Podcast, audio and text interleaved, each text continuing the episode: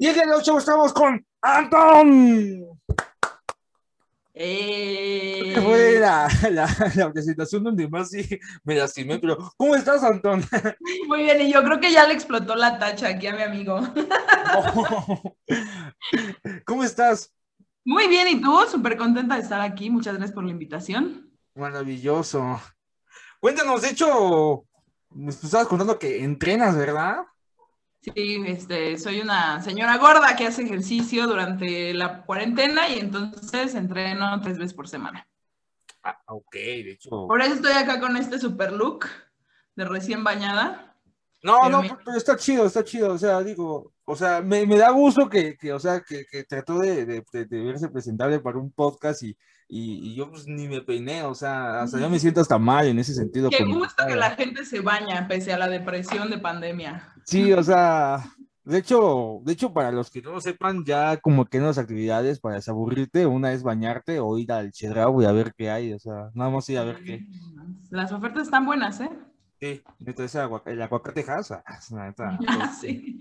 Compré un jitomate saladez, ¿vieras? Al. Y cuéntanos, bueno, bueno, yo les cuento. Anton, ella hace comedia, ¿sí? Ella es stand-up y es parte de, de ellas, de esta, de esta empresa no tan ya desconocida para nosotros que es la Virgin Comedy Corp. Uh, Cuéntanos, Anton. Cuéntanos, Anton, ¿de qué va tu, tu rutina de, de stand-up? Bueno, pues mira, he pasado por varios temas. La verdad es que eh, una vez que aprendes herramientas de comedia, pues hay un montón de temas de los que puedes hablar. Yo empecé hablando de, bueno, pues de ser una mujer curvy, eh, de también como la hipocresía de las familias y de la cultura mexicana en general. Y ahorita pues me he ido moviendo, pues también como se ha ido moviendo mi vida en esta pandemia, pues un poco eh, sobre pues lo que es vivir en pandemia, porque pues obvio todos lo vivimos desde diferentes perspectivas. Eh, estoy a punto de presentar una rutina donde hablo de mis abuelas, ¿no? De cómo, de cómo fue su generación como de aguantar eh, muchos abusos por parte de los hombres y cómo hoy en día serían famosas TikTokers, ¿no? Este, enseñándonos todos los secretos de reciclaje y de cómo cocinar y así, pero estaban adelantadas a su época las señoras. Ah, ok.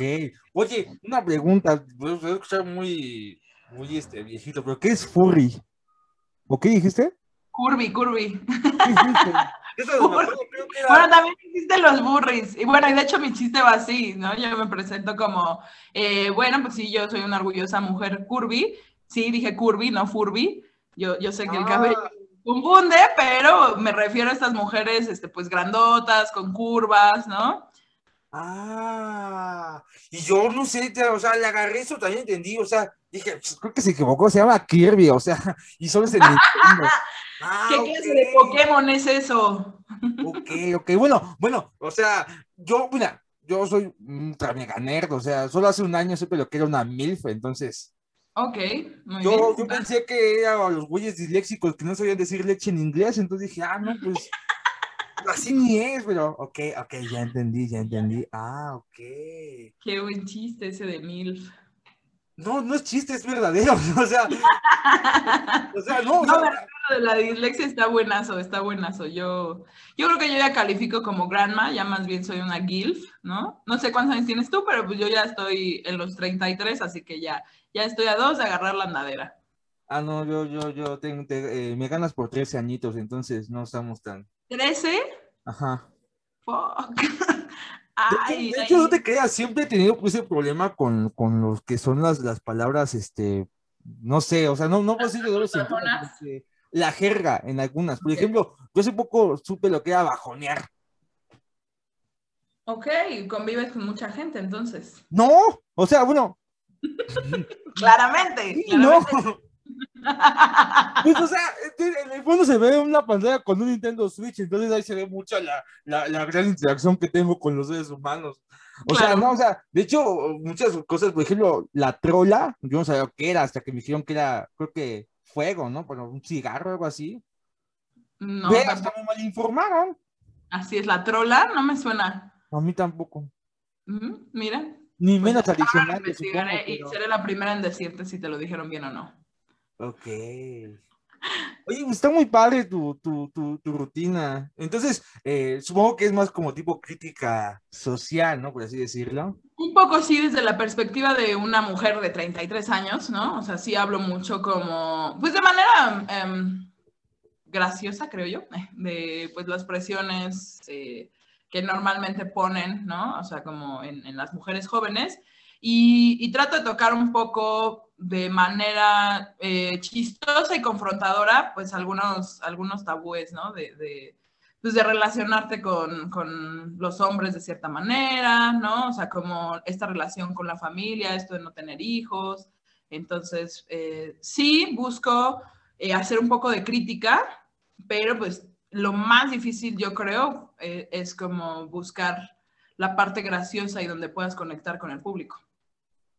Ah, ok, o sea, de hecho, más o menos ya me imagino a qué crítica dices, ¿no? Hasta de que, oye, hija, ¿cuántos tienes? No, pues tengo 29. Oye, y como que te estás quedando, ¿no? O sea, así es, así te es. falta madurar. Mira, madurar, pues no soy manzana, entonces, ay, Yo, un chiste que tengo es sobre, pues, que la pandemia nos dio la razón a las solteras sin hijos, ¿no? ah, sí. Este, porque siempre solteros. dicen que las mujeres que abortan o no se casan se arrepienten toda la vida. Y digo, uy, así no saben qué arrepentida estoy ahorita, ¿no? Ahí de, de no estar con mi chavito sentado ocho horas haciendo la tarea, uy, así, ¿no? Ay, qué, qué ganas de estarle subiendo su tapaboquitas, ¿no?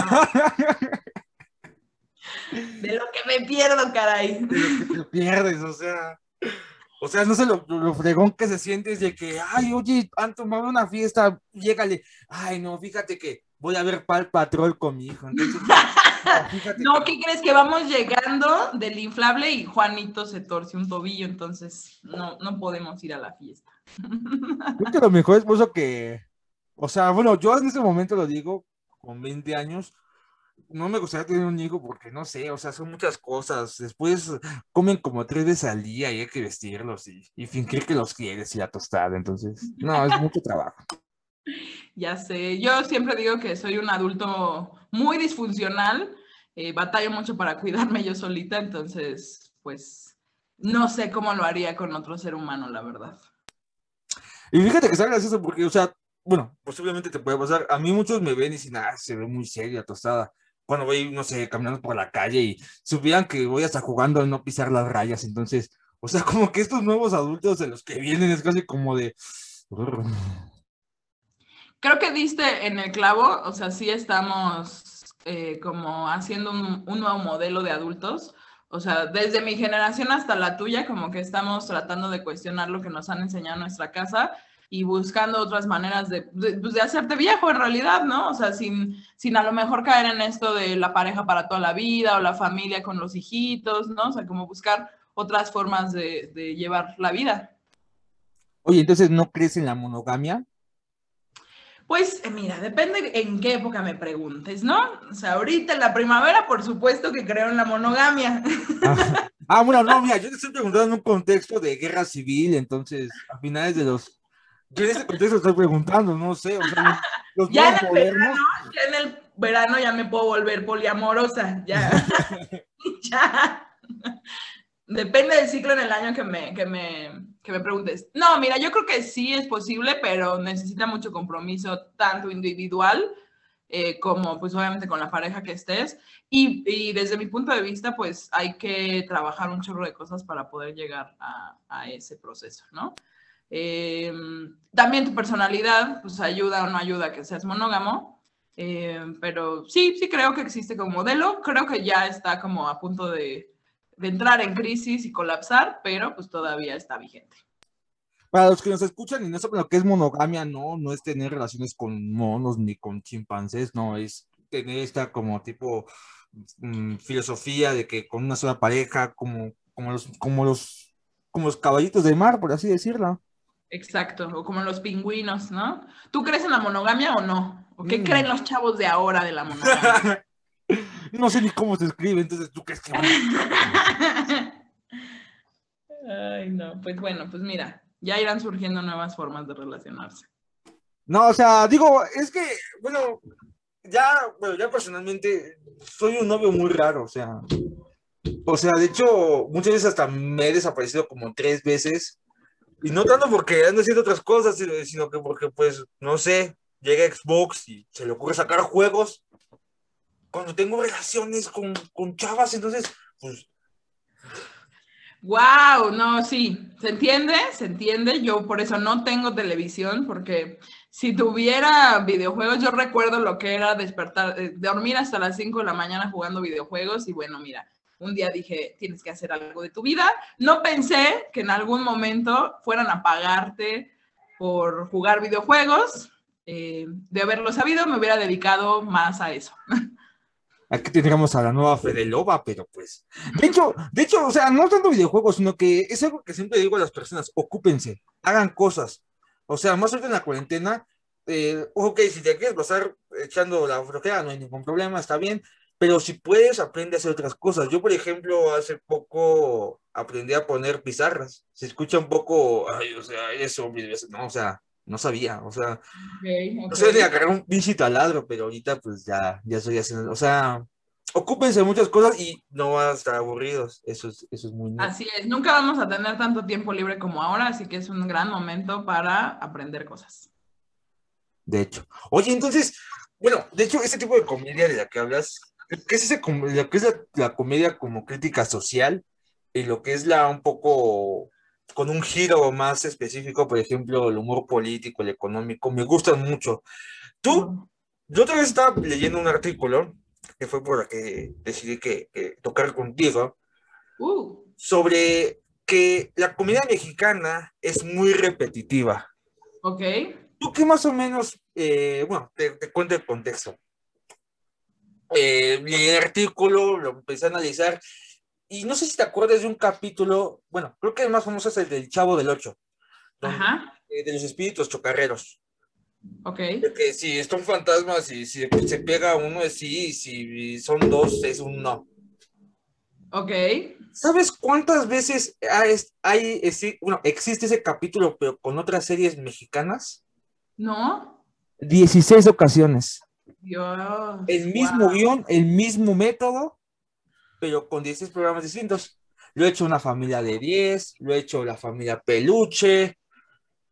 Entonces, no sé, o sea, como que no es muy original que digamos entonces. De hecho, bueno, de hecho, eh, yo no sabía, pero ¿tú sabías que el hombre mejor de los Simpsons está inspirado en Chespirito? Se parece un poco, no sabía, pero ahora que lo dices, no, no me sorprende tanto porque recuerdo el contexto de algunos capítulos donde sale y, sí, siempre está como en series mexicanas, ¿no? Sí, de hecho, de hecho hasta hace comedia de, de, cómo, de cómo nos volamos de la misma cosa. Hay un capítulo donde, donde el, donde, donde el hombre, donde el hombre, perdón, donde el hombre abejorro está, en, eh, está, no sé, escribiendo un guion para el programa de Krusty, y es casi, ¿qué tal si hacemos que, que, que no sé, que, que una langosta te, te, te, te agarre de, de, una pompa. Y Chris dice, no, aguanta, eso ya está muy repetitivo, o sea, no, no, no está muy, muy bueno. Ya, es. Ah, ya sé que no es una langosta, que es un pescado. Ah, me gusta mucho esa idea, o sea, como ya, o sea, nos, claro. cuentan el mismo chiste, pero con otro contexto. ¿Tú, tú qué piensas de eso? Tú que, eh, bueno, eres más especial en comedia que yo. Bueno, pues mira, no tengo tanto tiempo haciendo comedia y la verdad es que me estoy adentrando a un mundo que que realmente está reinventando cosas, ¿no? O sea, el mundo del stand-up es mm, medianamente nuevo en México comparado con otros países, pero justo cuando platicamos un poquito antes del podcast y me hiciste esta, esta pregunta, me quedé pensando que la comedia mexicana de consumo comercial eh, no solamente repite, sino que educa, ¿no? Entonces, ahorita apenas nos estamos acostumbrando a otros formatos, pero no me sorprende nada que sea repetitiva y que se repita la fórmula que funciona, porque además, ya después de tanto ver esos programas y de tanto ver los mismos chistes, ya te acostumbras a no reírte de nuevas cosas, ¿no? Ya cuando llegan em, comediantes con crítica social o comediantes feministas o comediantes que hablan de otros temas que no sean como dice agarrar la nalga o, de chistes pues tontos, eh, ya ya luego es el público no se sabe reír de eso, ¿no? Yo recuerdo mucho una vez que, en mi familia me dijeron, ah, pues tú eres comediante, ¿no? A ver, cuéntanos tus chistes.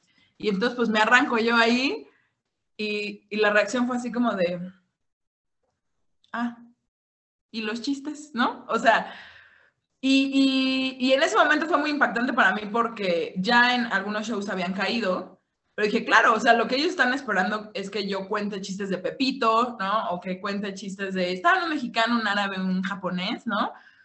Y, y bueno, o sea, al final hay que abrir más espacios para exponer a nuevas propuestas de comedia. Sí, o sea, creo que, creo que, bueno, creo que lo vemos también con Lords Sí, no se sorprendan. Estos tres episodios que están pasando, si citamos mucho a Lorx es porque, pues, ella es casi como. Porque Lorx es la hostia. Sí, es genial esa mujer. Me cae muy bien. Un saludo por tercera vez en la semana. De hecho, este, ella, fue lo que hablamos con ella, o sea, esta, esta transición de que ya no nos reímos con el mismo chiste con 27 groserías en un contexto tan pequeño. Entonces, eh, un ejemplo, eh, yo, digo, yo, digo que pues a lo mejor ya no tiene el éxito, el éxito que ha tenido anteriormente, como era Guerra de Chistes o Las Lavanderas, o sea, que no es un mal, no es una mala comedia, porque cada quien tiene su forma de, consumirla, pero creo que al final del día ahorita ya buscan otra, otra cosa, otra cosa, otra cosa que no sea un remate con una grosería, sino que con un, no sé, algo de jiribilla, por así decirlo. Sí, claro. Sí, y además también como proponer nuevos temas, ¿no? Yo admiro mucho los comediantes que no usan ni una sola grosería en su rutina, por ejemplo, ¿no? Eh, o comediantes, eh, te recomendaría mucho que si no lo has invitado todavía, que invites a Gallo Guzmán eh, o, a, o, a, La Diabla. ellos, por ejemplo, traen una temática súper diferente, ¿no? Gallo habla de muchas cosas como que podrían parecer infantiles, pero en realidad pues refleja como, como pues los gustos sutiles, ¿no? Que no tienen que ver con sexo, que no tienen que ver con enojo, que no, ¿sabes? O sea, como habla de familia, habla de tradiciones mexicanas, habla de, de, observaciones que todos vivimos y que puedes conectar con público de muchas edades. Sí, de hecho lo que hablamos, o sea, en el día a día pasan cosas muy ridículas que a veces, si nos vamos a pensar casi como, ¿qué onda, no? O sea... Sí, sí, sí, sí. Yo, por ejemplo, hoy en la mañana amanecí con un barro aquí gigante y yo me quedé pensando, como esa es una experiencia que realmente todo el mundo ha vivido y es muy indignante y es una cosa muy, muy común, ¿no? Entonces, eh, me puse a pensar en la mañana que creo que voy a escribir algo de eso. Sé que, o sea, suena muy tonto, pero al final las experiencias humanas son las que nos conectan con el público, ¿no? Creo que el, la, la, comedia de televisión no está hecha para conectar de manera tan profunda con el público. Y en el stand-up, siendo como un arte escénico, pues sí tienes 5, 10, 15 minutos o cuando ya eres muy pro, una hora para conectar con el público y compartir tu experiencia. Y pues bueno, ya los que se lo, nos lo tomamos más en serio, pues tratar de dejar algo, ¿no? Una reflexión, una crítica. Oye, eh, ¿tú crees que cualquier persona puede hacer stand-up? ¿Tú crees que cualquier persona puede dar gracia, aunque tome mil y un cursos? Sí, sin embargo, sí he notado que depende cuál sea tu motivación. O sea, yo ahorita noto que hay como dos, grandes grupos de estandoperos. Eh, una es los, eh, una esfera es como la que va por la fama, por los likes, por hacer un podcast súper exitoso. Este, sí, va, va por la parte de la farándula, ¿no? Así no fue pedrada, ¿eh? Ah. ya que casi como de, este, se acaba la temporada, ya nomás, ya nomás. Adiós, no queremos la fama. Eh, y está la otra parte que va como por la parte escénica, por la parte como de ingenio, como de, de, retarse a escribir o de ser comediantes más completos, de escribir guiones, de escribir sketches, de escribir varias cosas, y que eso implica como una preparación más profunda y conectar también con lo que tú eres, ¿no? O sea, porque yo no digo que sea fácil ser famoso, yo creo que tiene mucho chiste e implica un manejo de marca muy fuerte, eh, pero sí haces otro tipo de humor, ¿no? O sea, sí creo que, que terminan cayendo en chistes fáciles, tal vez, o que creen que, que pues, en realidad no importa hablar de temas profundos, lo que importa es dar risa, ¿no? Eh, entonces sí, sí pienso que cualquier, cualquier persona puede dar risa, o sea, finalmente hay herramientas que te ayudan a hacerlo, pero para ser estando pero necesitas mucha motivación. O sea, no es sencillo pararte frente a un público eh, y que no peguen tus chistes, por ejemplo, ¿no? O sea, eso, si tienes un público que no reacciona o que reacciona con seriedad, pues necesitas rascar mucho en tu motivación para seguirlo haciendo, para mejorar, para aprender. Fíjate que tiene mucha razón en eso y no solo en stand-up. Yo también ahorita que tengo el podcast, lo uso también en, en no ser compañeros de YouTube, pues, porque como que ahí sí nos vemos y, oye, ¿cómo está la familia? O sea, no, sino que tengo, tengo un amigo que me invitó a un grupo donde exponen canales de, de YouTube. Ajá. Y es casi como, ah, no, acá está mi canal, suscríbanse a Tostada y, y, y ya. Pero veo los canales, digo, todos son respetables, pero casi siempre son los mismos tops, los mismos gameplays, es casi como de, ¿y qué más? Ajá, sí, por supuesto. O sea, claro, claro, o sea, quieres que me suscriban sin ningún problema, o sea, te dejo la suscripción y no hay ningún problema. No va a haber ningún video, posiblemente, pero pues, Ajá, ¿qué más? ¿Qué más? O sea, Por supuesto. Yo en algún momento lo hemos platicado ahorita con el boom de podcast, que está muy chido porque al final están creando oferta para todo el mundo. Pues sí hay una diferencia enorme entre los podcasts que eh, investigan sus temas, ¿no? Que investigan a sus invitados eh, y producen, ¿no? Con calidad, con el- la herramienta que tengas, ¿no?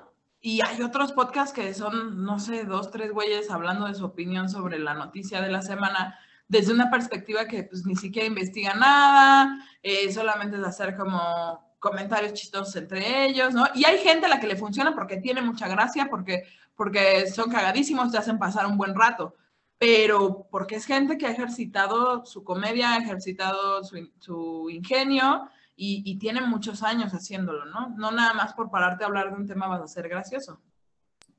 sí, o sea, bueno, yo en sí, no sé, yo digo que todos los podcasts, ha de haber buenos, ¿sí? Pero pues en sí como que, ok, pero ¿dónde está? O sea, ¿dónde está lo diferente? Yo digo que lo que ahorita estamos buscando más las personas, algo distinto. Sí. O sea, no es tanto que, ah, no, es que, mira, yo voy a hacer un podcast de Ajá, ajá. voy a dar las noticias. Ah, eso es muy interesante. ¿Noticias de qué? Política. Claro. Ah, ¿y sabes un poco de política? Ujú. Sí, sí, sé todo. O sea, sí, sé, sé que el PRI roba, el PAN es católico y Morena es la esperanza del país. Entonces, pues ya está. Claro. Ah, Bueno, y si no lo, y si no lo sabes sobre política, pues entonces que esa sea la temática de tu podcast, ¿no? O sea, decir, pues un tipo, una, una chica súper ignorante de este tema, vamos a ver qué información puedes encontrar, ¿no?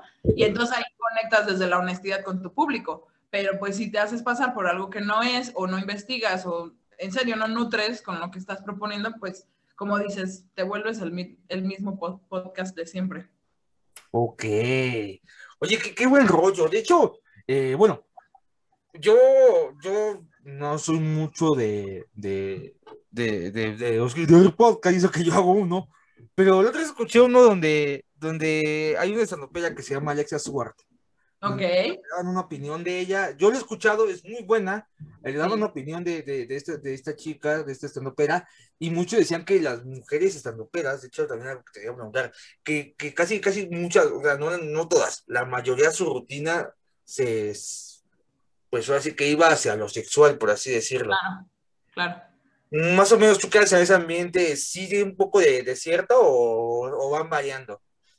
Yo creo que hay mucha diversidad. O sea, sí es una temática, eh, pues, frecuente porque, pues, el sexo forma parte de la experiencia humana y también nosotras crecimos en un mundo donde la comedia, pues, era chistoso hablar de, de un tema tan tabú, ¿no? Y, y siempre se vale tocar esos temas desde tu perspectiva, eh, pero definitivamente no es lo único que hay. O sea, hay un montón de rutinas de muchísimas cosas.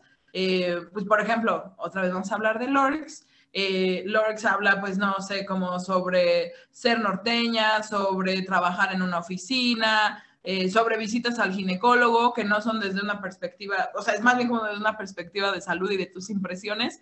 Eh, hay gente que habla, pues, justo de su trabajo, de sus relaciones sociales, incluso he escuchado rutinas de gente que habla de, de los tours que tomas cuando vas de viaje, ¿no? Entonces, creo que eh, sí, obviamente se habla mucho de sexo, como en toda la comedia mexicana y en toda la comedia gringa, pero no, no es el único centro de la temática de las mujeres. Y eh, lo que sí, pues a veces, eh, creo que lo que ha hecho mucho ruido es que ya no está centrada como en los hombres, ¿no? O sea, me ha tocado ver una vez, es una anécdota muy cagada porque fui a un, a un eh, festival de comedia femenina y había un vato ahí que iba con una amiga mía, ¿no? Y dijo, oh, ya vengo listo aquí, no sé echen, no sé echen caca toda la noche, ¿no? Y yo como, güey, hay como 88 mil temas de los cuales hablar antes de hablar de los vatos, o sea, no mames, ¿no? Pero pues sí se ha quedado mucho esa costumbre, ¿no? Como, como de hablar de chistes sexistas y, de pensar que, que pues nada más podemos hablar de eso las mujeres. Sí, de hecho, digo, ah, no sé, o sea, stand-up, mira, yo casi no consumo mucho stand-up. De hecho, pues stand-up que digo, ah, pues se me hacen muy buenos Ricardo Farid y, y, Carlos Vallarta, se me hacen muy buenos. Claro. pues el inmortal Ada Ramones, que creo que es el primer, todo primer stand-up, pero primer youtuber y la tostada, o sea, oye, ah, qué, qué buen rollo. De hecho, entonces, bueno, en ese encontrarse de la comedia, en sí, ¿cuál crees que sea el secreto? O sea, para que un chiste, sí o sí, dé gracia. Pues hay varios secretos, o sea, creo que no hay uno solo. Y si lo hay, entonces es que yo no soy tan buena, ah, no lo he descubierto, pero pues realmente tiene que ver, eh, una, pues con la sinceridad, con la honestidad con la que lo estás diciendo, ¿no? O sea, eh, tú cuando te subes a un escenario no solamente es que tengas un buen chiste, es que has trabajado bien el contexto, estás metiendo a la gente en tu mundo, ¿no? O sea, no es como solamente crear un chiste y ya da risa, ¿no? Eh, desde, desde cómo te presentas, quién es tu personaje, eso es lo que le da el contexto a las personas. Pero definitivamente tiene eh, como que algo secreto, podría ser eh, compartir tu perspectiva y dar un final inesperado. Ok, ok, ok. De hecho, ay, el mundo de la comedia es tan, tan interesante, o sea. Interesante. De hecho, o sea, aunque actualmente dicen, yo no sé, que con esta era de, cristal, donde todo el mundo se ofende, tú más o menos, ¿tú cómo ves ahí la perspectiva? O sea, ¿tú crees que una persona con un chiste sí, sí, sí se llega a enojar, pero por cuestiones razonables o a veces por cuestiones totalmente ambiguas? Pues mira, yo a veces siento que califico como esa generación de cristal, porque a mí hay chistes que no me caen bien, porque me parecen como el mismo chiste de siempre, ¿no? O sea, por ejemplo, pues eh, algún, en algún momento el año pasado me tocó ir a un show donde había un buen de chistes súper machistas y dije como, pues no me ofende como mujer, me ofende porque digo, güey, te cae que necesitamos otro chiste de esos, o sea, como ni siquiera estás proponiendo nada nuevo, ¿no? No estás abordando la temática desde una nueva perspectiva. Entonces, pues me ofende perder mi tiempo escuchando algo que pudo haberme contado Héctor Suárez hace 20 años y de mejor manera. Alfredo Adame ahí como mujeres votar, chingados, o sea, ¿qué quieren tener este que salgan por las noches? O sea. Ándale, exacto, ¿no? Entonces, pero eh, sí creo que también a veces hay incomprensión de eh, la, mm, eh, como la intención del comediante, ¿no? O sea, por ejemplo, tú mencionaste a Ricardo Farril, que por supuesto es un, es un comediante buenísimo, y él tiene un chiste que me gusta mucho, pues que fue muy criticado porque parecía como apología de la pedofilia a mí ese chiste me gusta mucho porque me parece que más bien saca al monstruo, ¿no? Que es un monstruo que a todos nos da miedo, que a todos nos da asco, que es eh, pues, esta persona pedófila, para que te rías de él, ¿no? Sí. Entonces, eh, a veces la, la, comedia tiene una función como muy delicada. Sí creo que no es una cuestión de ser generación de cristal, creo que tiene que ver con que le falta ingenio a los comediantes, ¿no? Si tú cuentas el mismo chiste con el mismo tema, sin la misma gracia que lo han hecho los otros 20 comediantes antes que tú, pues la verdad es que no estás aportando nada, nada de lo que el público se pueda reír. Oye, ¿y tú por qué crees que los chistes machistas, eh, pues posiblemente sean un hit? o sea, o sea, una, posiblemente algo que, que siga dando gracias actualmente. Gracias actualmente, perdón. Pues porque estamos en un sistema patriarcal, ¿no? O sea, simple. A mí me darían risa también por absurdos, ¿no? Eh, pero porque yo también crecí en esa cultura y también, también a veces, o sea, sí hay un privilegio masculino, ¿no? Y entonces es muy chistoso señalar que sigue presente, ¿no? Este... Que conste que no lo dije yo. Exacto, exacto, ¿no? Y pues en realidad no hay ningún mérito en eso, o sea, al final eh, creo que estamos empezando un tiempo en la comedia donde se están diversificando las voces y al final eh, estamos señalando muchos el mismo punto, como es esto de, te digo, de, lo patriarcal y del machismo, pero pues obviamente, eh, y depende de dónde lo cuentes también, ¿no? O sea, obviamente si lo cuentas en una cantina donde normalmente se ubica el estando pero y está lleno de hombres, pues eso va a causar mucha gracia.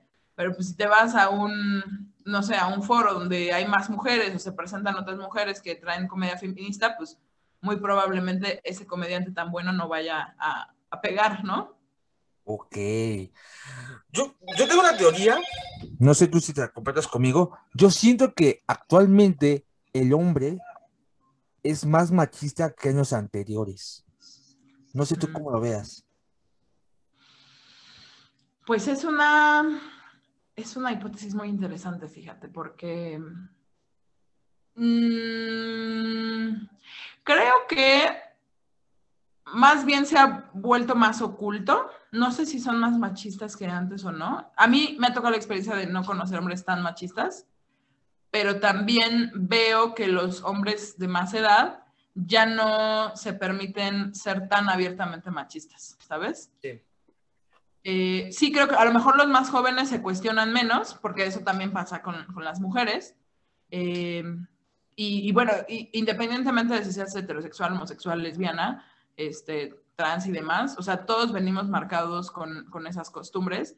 Y yo creo que a lo mejor si percibes que son más machistas ahora es porque se cuestionan menos, ¿no?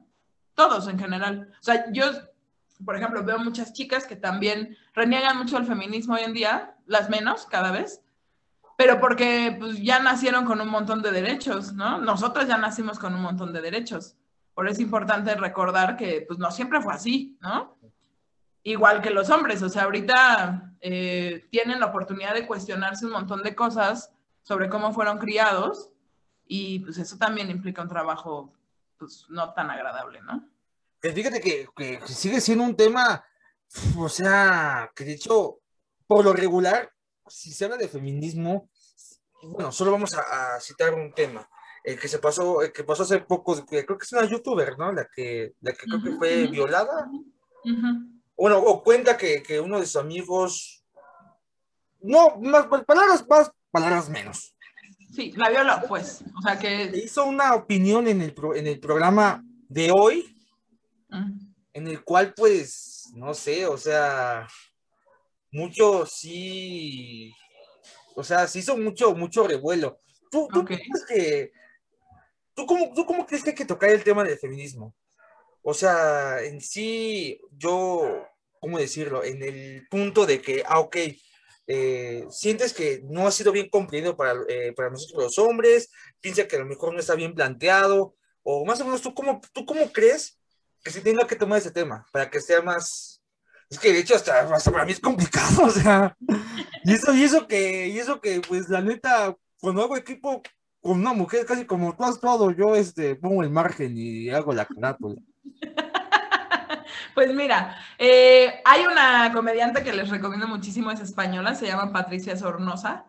Y ella, eh, pues de hecho empieza como estando opera y en el camino va descubriendo su voz feminista y ya tiene unas rutinas así súper confrontativas, hermosas.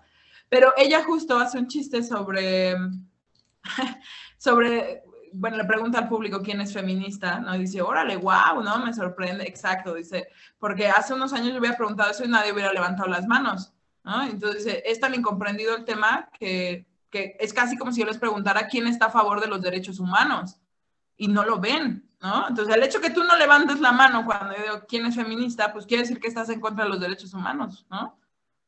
O sea, es casi como si te dijera, ¿quién está a favor de que sigan segregando a la población afro? Que ojo, yo, yo no soy feminista, yo soy aliado, porque ya me dijeron, no, tú no puedes ser feminista, mira, hasta, hasta ellas mismas me excluyen de su propio movimiento, entonces. ¿Qué tipo? De hecho, bueno, solo hay que ponerlo eh, en este momento con lo que fue Andrés Manuel, que pues no sabía lo que era romper el pacto. Y tampoco le importa, ¿eh? O sea, realmente el problema no es no saber, sino no, no informarse, no aceptar la crítica, no aprender de eso, ¿no? Me imaginé al presidente con, su esposa, Beatriz, ¿qué es? ¿Qué es, el patriarcal? O sea, el patri, patri, patriarcal, ¿qué? Sí, sí, sí, sí. Claro, como no termina con neoliberalismo, pues obviamente pues no lo dice bien, o sea. Efectivamente, ¿no? Y, y además como pues también implica para él perder un estatus o ceder un estatus, pues pues no, por supuesto que no lo va a voltear a ver, ¿no? Pero mira, yo creo que se trata de sí señalar, pero también a la vez construir. Y eso, esa es la línea que ahora veo que se está construyendo en la comedia. Ah, eh, por ejemplo, pues ahorita este fin de semana que viene, que es cercano al 8 de marzo, pues hay un montón de eventos de mujeres, comediantes, va a haber un montón de shows de puras mujeres, eh, se hacen varios festivales, ¿no? En el marco del 8 de marzo. Y creo que eso nos da muchos espacios eh, donde antes pues estaba censurada la comedia, ¿no? Porque justo, como dices, entre que creen que las mujeres no dan risa, que solo hablan de sexo, que solo hablan de menstruación y demás, pues hay mucha gente que no se da la oportunidad de, em, de escuchar, pero cada vez el público pues es, demanda nuevos temas y demanda nuevas voces. No, de hecho, de hecho, no te creas bueno, se qué mal rollo que, que venga así, pero yo muchas cosas de mujeres las he conocido por stand-up. Qué chido. O sea, yo pues las conozco más gracias al stand-up, entonces sí es casi como de... Mm. Qué chido. Mira, ya tiene una función educativa, yo siempre lo he dicho, el stand-up es súper educativo. Sí, ahora ya sé que, que ustedes pues no son tan, tan frágiles como dice ahí este Ay, se me fue su nombre, el de desde el silencio. Ah, oye, bueno, más o menos de este momento feminista, ¿tú cómo viste los, eh, bueno, ya tienes bastante tiempo, eh, los movimientos que hubo en la Ciudad de México con las feministas? Preciosos, bellísimos, me encanta, me encanta ver eh, la ciudad eh, Pintarrajeada. Con esas huellas, sí, sí, por supuesto, porque pues eso es parte de una ciudad viva, ¿no? O sea, a la gente se le olvida que el muro de Berlín estaba lleno de grafitis pidiendo libertad, ¿no? Y, eso ahora es parte de la historia, ¿no? Y es parte de los movimientos y es parte de, de, aplaudir que el espíritu humano no se acaba, ¿no? Y pues eso, eso mismo, a mí me, me encanta ver estas generaciones sin miedo, ¿no? Me encanta ver que tomen la ciudad, que sea suya y que además eh, se sienta como esta hermandad de, de, pues no estamos solas, ¿no? O sea, como hubo mucho tiempo que, que, las mujeres estábamos aisladas tras estas ideas que nos inculcaron, ¿no? De, eh, es que el peor enemigo de una mujer es otra mujer. Mentira, ¿no? O sea, eso es una gran mentira. Y entonces en estos movimientos de la ciudad puedes ver, puedes ver el, sí, la gran hermandad, la gran sororidad más bien que hay entre mujeres y, nada, pues a mí me encanta pasar por el ángel y verlo así y acordarme de esos días donde neta. Y que laven, dice eso. las patas a todo mundo, ¿no? Dice, ni, ni no lo vayan a lavar para que se les más, pasen ahí por el, por el metrobús y que ya sea una nueva estación. Sí, o sea, todos aplauden las grandes revoluciones, ¿no? O sea, todo el mundo dice, no, pues es que, no sé, este, grandes batallas. Y es como, güey, pues obvio empezaron así. O sea, obvio, ahora esas piezas son son parte de la historia y, pues eso es parte de vivir en una sociedad consciente también. De hecho, hay que, hay que ser muy sinceros, o sea, creo que ustedes las mujeres, pues les jugaron muy chueco, tanto eh, los años, el patriarcado, la misma mercadotecnia, o sea, las tuvo literalmente a, a puro sape, o sea, de hecho yo hace poco, de, no, es que de hecho, mira, pues yo soy alguien, yo soy alguien que, que me gusta mucho leer tonterías, por así decirlo. Yo no sabía eh, la, la, de cómo nacieron los famosos brasieres. Ok. Y ya hasta que empecé a investigar que empezaron como corsets y hasta que un francés dijo, no, no se ven tan cool. Entonces, o, o sea, yo no sabía. Entonces, y de hecho, hace poco descubrí que hay un movimiento de, de mujeres para que no ocupen este, pues esta prenda, como también de, de la fama, de, de, no sé decirlo, de la costumbre de depilarse las piernas. Fue una campaña eh, a finales de los 90, si no alguien me corrija, de una, literalmente de rastrillos, donde pues ocupaban mujeres famosas para que mostraran sus piernas, entonces todas rastradas y fue así, como de... Sí, claro. No, y, y, no nada más a nosotras, ¿no? O sea, yo creo que ah, también... me refiero como a la parte... O sea, la parte patriarcal también es dura contra los hombres, ¿no? O sea, esto de que solo exista una forma de ser hombre súper macho, súper valiente, súper aguantador, súper proveedor, puta, pues deja bien poquito espacio para ser quien quiera ser, ¿no? Entonces, creo que por eso, pues sí es importante, la neta, como no solamente cuestionarlo, sino también informarse. Y bueno, pues ustedes, entre ustedes, también cuestionar esos modelos y, preguntarse cómo sería si no, si rompieran este pacto justamente y rompieran otras reglas eh, que nos han enseñado desde siempre. Sí, sí, sí, de hecho, pero obviamente, mira, es algo que, y se va a escuchar muy duro, pero en sí, si quieren acabar con esto, con, con el machismo, es más, con todos los males, por así decirlo, casi con todos, se inicia desde casa, desde casa. O sea, no hay más. Esto no se lo van a enseñar a tu hija en la escuela, no se lo van a enseñar a un hijo en su escuela. Lo tienes que enseñarlo tú mismo, a que pues, tenga respeto tanto por a todas las personas ¿sí? Y que pues literalmente, pues, que no es un pasado de lanza, porque pues yo siento que es, es que es mi teoría que ahorita el hombre es más machista, porque ahorita, o sea, hay muchos pensamientos ocultos que, pues como saben que ahorita si los dices te van a reventar, pero pues a la vez casi como de... Ah". Oye, los que no vamos a tener hijos, pues educar en todos los espacios que tengamos una voz, yo creo, ¿no? o sea, porque porque también, o sea, sí, una cosa es en casa, en la privacidad, pero también en todos los espacios donde podamos plantear la pregunta y como, como sacar estos temas, porque creo que eso ha sido una gran conquista, o sea, esto que dices de que ya, eh, ya no te sientes tan a gusto haciendo ciertos comentarios, pues también ha sido una conquista de, de, de estar hablando estos temas en la familia, con los amigos, eh, en las reuniones, ¿no? O sea, como como pues sí, decir, oye, pues no está chido como seguir hablando desde esta perspectiva o no está chido, eh, pues sí, hacer, estos chistes, ¿no? Creo que estamos en una época muy chida de estarnos cuestionando ideas que ni siquiera sabemos quién nos metió, ¿no? Porque yo no podría decir que nada más fueron mis papás, también fue la escuela, también fue la publicidad, también fue eh, mi grupo de amigas, de amigos, ¿no? Eh, pues la sociedad en general. Entonces, pues está como chido eh, alimentar también la comedia desde, desde, esa perspectiva. Solo para darle carpetazo a este tema. Supongamos que yo fuera de esos hombres, que se fueran así, con super mega bigotazo, así, casi imitando a Emiliano Zapata. Ajá, es que mi vieja me hace esto y la chingada. Y, y, ¿Cómo, tú qué le dirías a una persona así para que pudiera comprender el daño que le han hecho a ustedes? Ah, bueno, no sé, me preguntas en un momento en que digo, eh, pues ya me daría igual, la neta, o sea, no es mi obligación educarlo. Eh, pero si hubiera como la apertura de debatirlo, sería como, eh, más bien ponerlo en la, en la sensibilidad de, güey, a ti también te lo han hecho, ¿no? O sea, esto que pienses que nada más hay una forma de ser hombre, eh, pues ese es un daño que también te han hecho a ti. Y mira, la verdad es que lo quieres comprender o no, lo vamos a tirar, eh, te vas a quedar fuera, fuera totalmente como de, de esta ola. Y, y, lo más triste es que pues no vas a comprender ni qué es lo que está pasando, ¿no?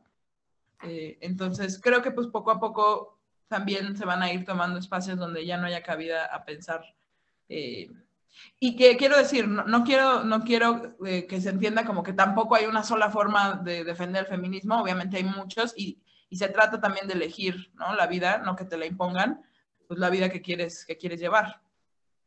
Muy bien, de hecho, e, ese tipo de comedia que queremos chingar, o sea, No el tipo llegar y oigan, ¿qué piensan de la comida de los aviones? O sea, no, o sea, es distinto. Pues a ver, mira, a ver si sí, porque pues hay que aguantar vara también. Eh, a veces no es cómodo. Y, mira, yo te voy a decir una cosa. Yo antes, ahorita estoy tomando un curso justo con, con una comediante eh, colombiana que vive en Chile de comedia feminista y, y, también para nosotras es duro, ¿no? Como defender tu voz porque, pues porque de repente ves al vato de siempre sacando un montón de risas y dices, madres, o sea, yo, yo también quiero hacer eso pero también tienes que asumir que tus temas, pues no, no, siempre, no siempre van a causar gracia y que pues hay que seguir trabajando para, pues, para que la gente te quiera ver. Ok, de hecho creo que es normal, ¿no? O sea, creo que al principio, o sea, hay algo que, o algo que la gente quiere ir o acude a ver a alguien, ¿no? O sea, es casi como, ah, ella hace chistes de algo que, ah, ok, muy bien, qué, padre, o sea, yo, yo ya sé que es esto, pero Ah, no es cierto, no. Sí, deberías de intentarlo. Yo creo que todo el mundo lo debe intentar, no se dejen intimidar por el título de estando, pero eh, inténtenlo. O sea, realmente todo el mundo tiene la capacidad de crear. Y te digo, aprendes herramientas y ya, pues inténtalo. Es una cosa. Yo empecé así. O sea, yo quería como solamente agarrar herramientas para hablar mejor en público y me enamoré de la comedia. ¿no? Entonces, ahorita es como una de mis actividades principales. No, no que me gane la vida de eso, sino que le dedico mucho tiempo a la comedia eh, como decías, en la Virgin Comedy Corp, eh, también creando otros productos de comedia para novatos y, tratando de, posicionar mm, pues la comedia que no, no, necesariamente es de expertos, ¿no? Porque esa es otra cosa que un día podríamos hablar de pues, estas camarillas de poder, ¿no? De, de pues si no tienes tantos años, no te puedes parar en este lugar o esto nada más es para los que yo creo que son buenos y la neta es que los novatos pues vamos por todo, ¿no? Mira, eso, eso, eso se lo dejo a las personas que siguen pensando que el Auditorio Nacional es el mejor lugar para hacer conciertos. Sí, también, también, también. Entonces es casi como de, mira, chavo, mira algo que se llama historia. Pero, ahí en fuera, ya, tu tiempo se acabó. También. Y también está chido, o sea, la banda que persiga eso, go for it. Pero pues también ábranse a ver a bandita que se presenta en lugares pequeños, que trae otra propuesta, ¿no? Que pues justo, o sea, como eh, es como, como siempre ver Televisa cuando tienes 260 canales disponibles, o sea, por favor, te a ver otra cosa. Que de hecho, o sea, y de hecho, o sea, solo, date cuenta, yo, yo creo que es más, no digo que eh, yo digo que es más una risa que pues te provocó alguien que, no sé, el que te encuentras en la calle, que contó un chiste en el bar, que se subió a la micro, porque pues tú no fuiste a él, él vino hacia ti, te hizo reír. No es muy encontrado como que tú vayas a un lugar y pagues y veas a un comediante que tú ya lo conoces de pies a cabeza, o sea... Así es.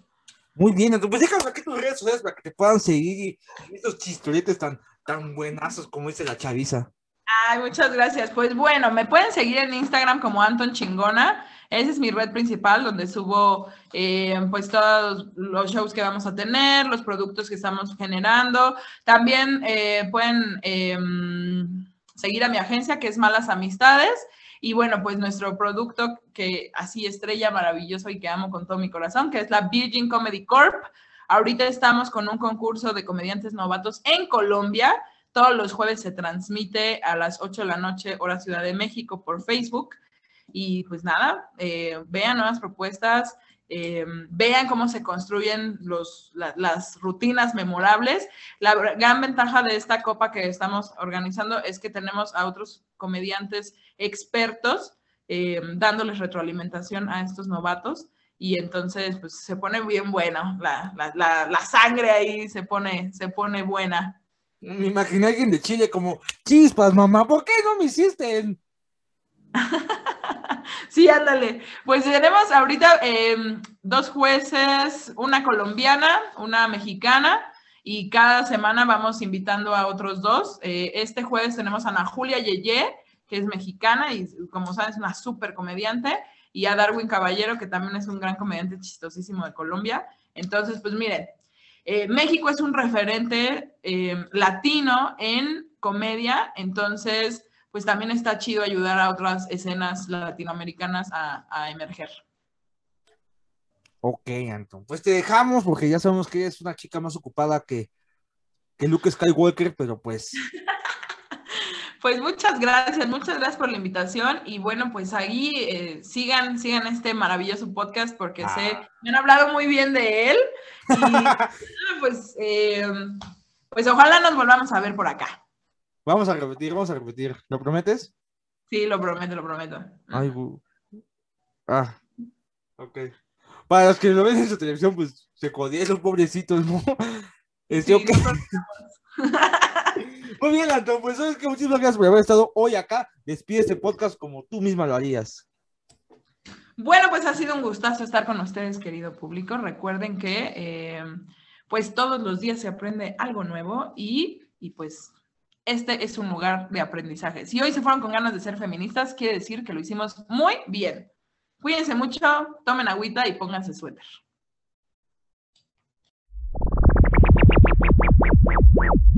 Wow, wow, wow. Wow, wow, wow, wow, wow, wow.